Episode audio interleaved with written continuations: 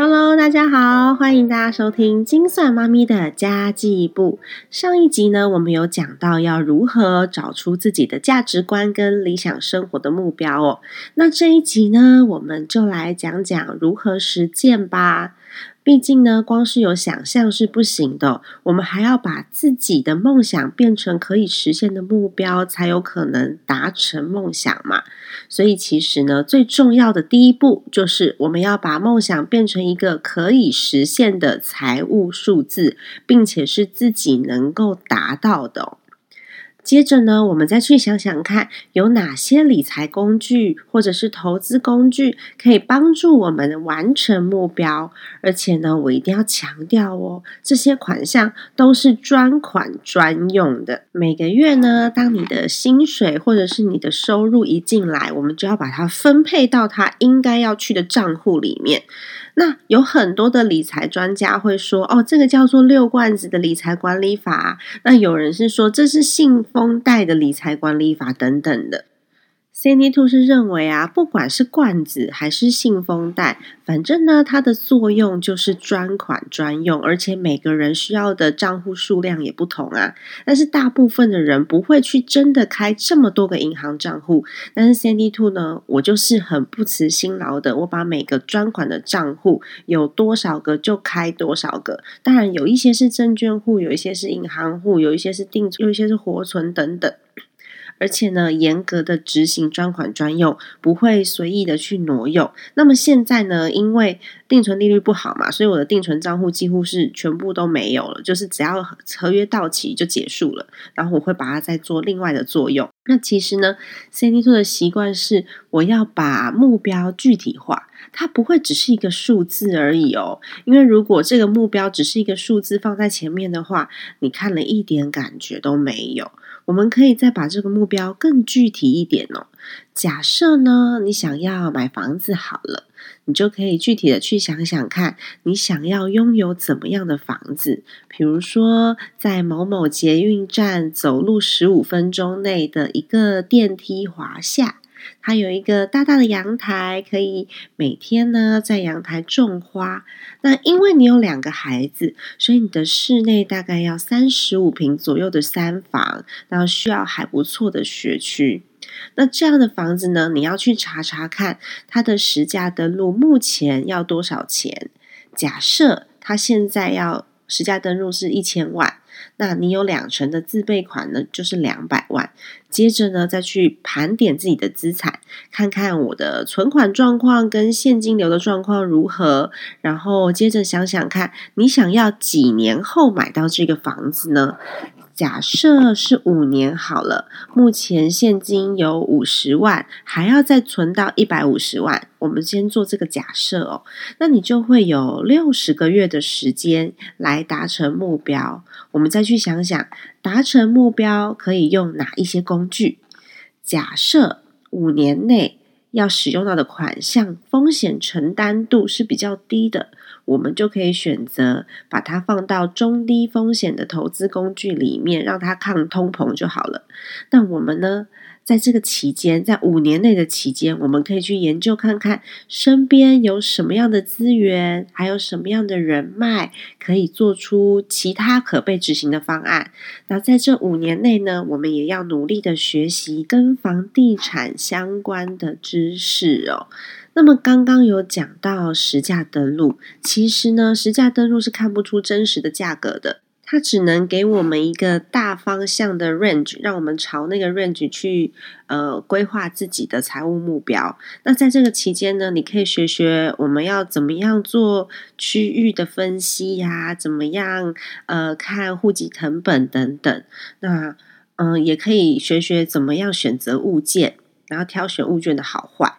在这个期间呢，补足知识，才不会呢，在你存到钱真的要出手去买房子的时候，你发现怎么要研究的事情这么多啊，什么都不懂诶到时候呢再来吃亏。其实呢，这个时间的效率是非常非常差的哦。所以，当你有目标的时候，你就应该要朝这个目标前进，去接受。这个目标相关的知识了。那么，Sandy Two 在这一期二零二零年四月号的《Money 钱》杂志里面有一则专访哦。那个专访里面就有我的大头贴小兔兔的那个图样，就可以看得到。里面有我写出我自己的教育经费的规划方式。那我就是呃，把我需要花费的教育经费总金额去回推我孩子的存款，每个月得存多少钱。然后规划出我多久要达成目标，然后我再选择我要使用的投资工具、存款工具，然后跟预期合理的报酬率等等。那退休计划也是这样哦。其实每个账户都是专款专用的，它会拥有自己的一个目标、自己的完成时间，跟我这个账户需要使用什么样子的工具来完成。那当然啦，嗯，Sandy Two 一直觉得省钱是有天花板的。反正我一个月赚三万就是三万啊，我不吃不喝也只能存三万，我不可能存三万五、四万等等。但是呢，我们人又不可能不吃不喝啊，而且如果一点生活品质的人生都没有，那到底活着有什么意思呢？所以其实呢，我还会想更多更多的是如何增加收入的方式，只要是合法的。合乎道德的，我都愿意去了解、去接触，就是一个 open mind 的状态哦。那这时候呢，我们有两个方法可以增加收入，一个是副业，一个是兼职。我说的是主动收入，因为你的主动收入不够的时候，你创造出来的被动收入现金流其实是很低的，所以我们的主动收入在这时候非常重要。对我来说呢，副业跟兼职非常非常的不同，兼职是我们一时。接案一时赚一时的钱，例如说，呃，我接了一个案子，然后或者是我去餐厅打工，都算是兼职。但是副业呢，是会经营的比较长久的，所以它需要有一些特性。我归纳出三点特性好了。第一点是，这是个副业呢，它虽然没有办法短期帮你赚到钱，但是它长期对你的学习跟你的成长是有所帮助的。它可以有一点点的累积哦。那第二点呢，是你的副业如果跟你的本业是相辅相成的。假设你靠这个技能赚到钱之后呢，你当中的学习还可以运用在自己的公司身上，那我不就是？一边练习我的技能，一边赚钱，然后最后呢，我技能提升之后还可以顺便加薪嘛？那第三点就是，呃，我觉得这个副业的定义是我以后有可能会把这个副业转正，也就是说，你想要创业的这个项目，你就可以把它当做副业来做。因此呢，我认为增加副业现金流的方式是需要符合你自己的理想生活设定的情境的。举个简单的例子来说好了，假设你的厨艺很不错，你想要靠你的厨艺来开启副业，但是呢，你是一个很喜欢旅行的人，所以这时候你选择创造现金的方式，就可能。嗯，不会是开假日餐车，因为你开假日餐车的话，你就不可能常常旅游啦。所以呢，也许这时候我们就会想想，那我如果要靠厨艺，我又不想要卡住我的时间的话，我可不可以在网络上面教大家做一些特殊的异国菜？这可能会是一个选择哦。但是对于一个很喜欢接触陌生人、很喜欢聊天的人，也许假日餐车就是不错的选择。因为对这样子的人来说呢，跟陌生人聊天是一种享受啊。嗯，其实呢，当中的拿捏只有你自己才会知道。当有一天你的副业要转正业之后，它必须要跟你的梦想目标是越来越靠近的，而不是互相拉扯的。那么来稍微稍微的总结一下好了。我们现在都知道建构理想生活蓝图的重要性，然后我们也知道要具体画出自己的目标，并且设定专款专用的账户，来循序渐进的设定策略跟要使用的工具。那当然呢，工具的部分可能是投资，可能是兼职，有可能是创业，来达到你的目标。那当然。这时候，你可以开始想想啊，理想生活中存在的那些人事物，是否跟你另外一半的目标是相同的？是否需要跟另外一半沟通，或是跟一起生活的家人们一起沟通呢？呃，刚刚有讲到房子的例子嘛。假设你理想生活的房子跟另外一半理想生活中的房子长得不一样，但是你们必须要生活在一起，那当然我们就必须要有一个目标共识，我们到底。要什么样子的房屋，买在哪一区，然后以后我们会过着怎么样子的生活？一家人一起有意识的来创造自己的未来，然后你的日子就会过得越来越有希望。然后你越努力，你就会越快乐，因为你每当达到一个阶段目标的时候，你就会觉得哇，天哪，我离目标又更近更近一点了。那其实这两集的内容，因为范围很大很大，那 Sandy Two 是用很快速的方式跟大家说明，然后给大家一个思考的方向，所以我们可以小小的再回顾一下这两集大致上的内容是什么。第一个是我要认识到自己对金钱的依赖。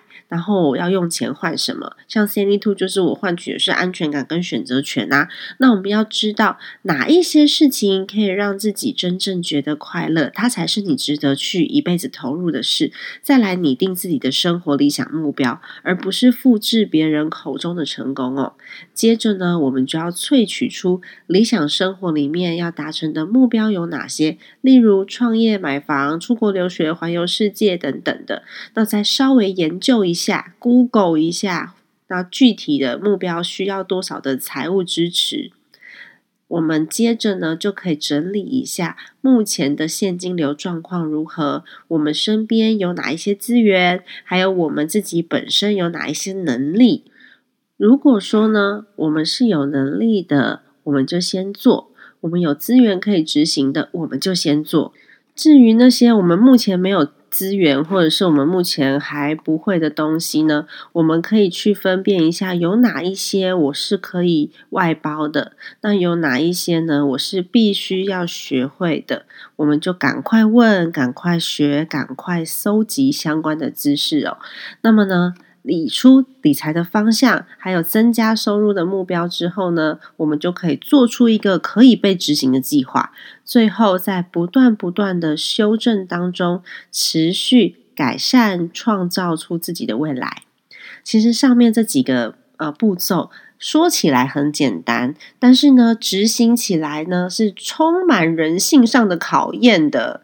如果呢，你在执行的过程中觉得啊有一点累了，有一点疲倦了，千万千万不要忘记哦，你要好好运用你的专款专用里面的账户，有一个叫做尽情花费账户里面的钱。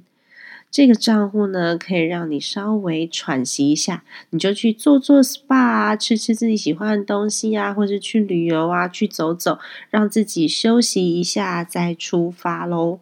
那么今天的分享就到这里。如果你喜欢 Sandy Two 的频道，也请你记得把这个节目转发出去给朋友，让 Sandy Two 在空中陪伴你，透过家庭理财打造幸福的家。拜拜。